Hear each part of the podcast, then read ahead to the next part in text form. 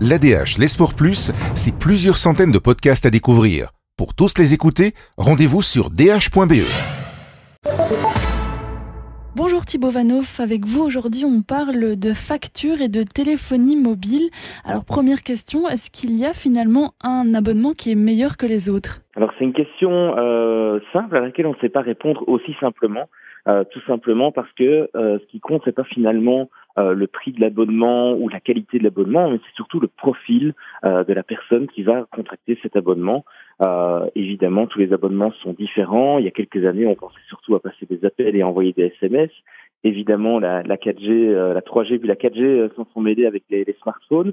Donc tout est différent aujourd'hui et il faut pouvoir en fait choisir convient mieux à ses besoins. Il y a des personnes qui appellent encore beaucoup, il y a des personnes qui n'appellent plus du tout ou, très très peu, euh, des personnes qui n'envoient plus du tout de SMS ou au contraire qui utilisent encore. Et puis il y a ceux, surtout les jeunes, qui utilisent euh, ben, eh bien les smartphones, euh, les data pour euh, ben, aller voir les réseaux sociaux, regarder des vidéos ou encore parler via des, messageries qui fonctionnent avec les, les data. et donc tout ça finalement, le plus important, c'est d'aller chercher chez chaque opérateur son propre profil et puis de vérifier à partir de ce moment-là qu'il y a d'un opérateur à l'autre. Il faut aussi se poser la question de la qualité. Certains opérateurs ont finalement une qualité de réseau euh, plus plus fiable que d'autres, mais ce sont surtout généralement les plus chers. On pense à Proximus évidemment, qui est généralement le plus cher du marché, mais qui est aussi le plus fiable euh, en termes de, de connexion. Euh, donc voilà, il faut aller faire il faut aller faire le, le, tour, il faut comparer, il faut aussi ne pas hésiter à négocier avec les opérateurs, euh, appeler, passer un petit coup de fil quand on est un client depuis quelques années. On peut parfois avoir des promotions euh, ben, sans qu'on nous les propose comme ça de, à première vue. Alors Thibault, il y a aussi un nouvel opérateur qui est arrivé récemment sur le marché belge. Hein. Oui, c'est Uphone, donc c'est un opérateur qui euh, officiait jusqu'il y a peu aux Pays-Bas et qui vient d'arriver sur le marché belge.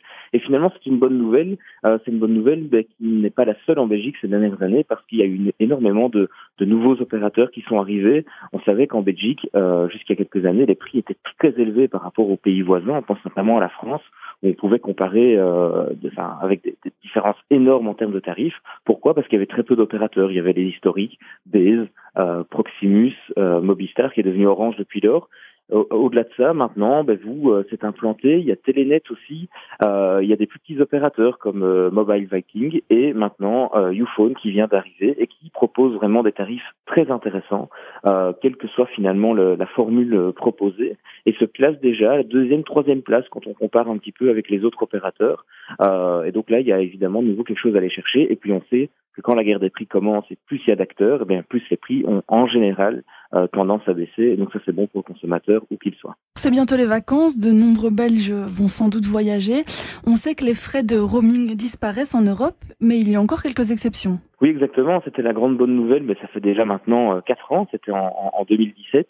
Euh, donc plus de, de, frais de roaming à l'étranger. Donc on pouvait utiliser et on peut toujours utiliser son, smartphone, son, son GSM euh, de manière tout à fait normale quand on est en Europe. Alors il y a une première exception, c'est de ne pas oublier que quand on passe un appel ou quand on envoie un SMS vers un numéro étranger, eh bien, il y a une surfacturation qui s'opère toujours. Certains l'oublient parfois, mais euh, le roaming est gratuit seulement quand on utilise pour euh, appeler vers des numéros belges, quand on est à l'étranger ou quand on utilise la 4G en France, en Espagne, en Italie, tous les pays qui font partie de l'Union européenne.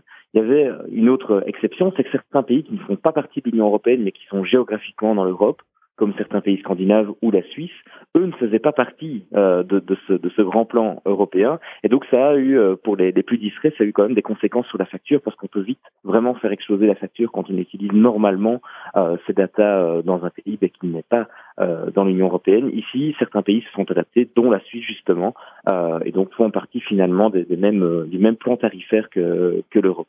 Donc il faut faire attention aussi quand on est hors Europe et quand on est au large de l'Europe. Je pense aux personnes qui vont partir en croisière quand on est à une certaine distance des côtes, on passe en fait sur un réseau qui est satellite et là qui est très très très très cher.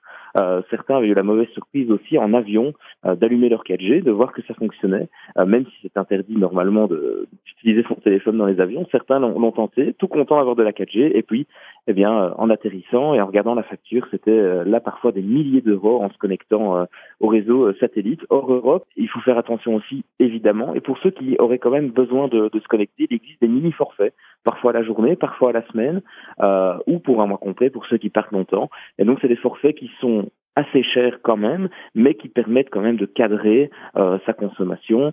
Euh, ça va parfois jusqu'à 150 euros par mois pour ceux qui voyagent régulièrement, mais au moins ça permet d'éviter les mauvaises surprises parce que quand on se fait avoir, ça vaut bien plus que 150 euros par mois. Et Thibaut, il y a aussi parfois des cadeaux empoisonnés. Parfois on pense recevoir, euh, enfin acheter en tout cas un iPhone pour une très petite somme avec un abonnement. Est-ce que c'est un vrai bon plan ou, une fausse bonne idée? Là, on est vraiment, on est vraiment entre les deux. En fait, il faut être bien conscient que quand on, s'engage dans ces abonnements euh, et qu'on achète un smartphone, parfois à 1 euro ou parfois on, l'a gratuitement, ou alors on va avoir le tout nouvel iPhone ou Samsung Galaxy euh, pour euh, quelques dizaines d'euros ou 100, 200 euros au lieu du prix plein qui parfois dépasse les 1000 euros. Euh, il faut savoir que quand on s'engage avec un opérateur, c'est un abonnement qui généralement va durer 2 à 3 ans et que pendant 2 à 3 ans, on va payer le prix de l'abonnement euh, habituel et on va tout de même payer tous les mois euh, un certain prix qui va finalement venir compléter la somme totale euh, du smartphone. ça va de 10 à 30 euros parfois par mois en plus de la somme initiale payée qui est évidemment alléchante et donc tout ça fait que l'abonnement est plus cher. On essaye souvent de nous attirer avec un abonnement moins cher, avec une promotion, mais cette promotion, elle va durer six mois, parfois un an. Et donc, par la suite, on va devoir payer un abonnement très cher. Et le gros problème aussi, c'est que si on veut se rétracter, si on veut quitter cet abonnement pour aller vers un abonnement moins cher, eh bien, il va falloir payer le prix résiduel de, ce smartphone. Donc, ça peut coûter très cher. Donc, finalement, c'est un bon plan si on connaît toutes les données, si on se renseigne bien sur toutes les données à l'avance. Effectivement, on peut euh, éviter de dépenser des centaines d'euros d'un coup, mais on sait qu'on doit être lié à un abonnement pendant un certain temps et que ça va coûter plus cher dans, dans bien des cas. L'ADH, les Plus, c'est plusieurs centaines de podcasts à découvrir. Pour tous les écouter, rendez-vous sur dh.be.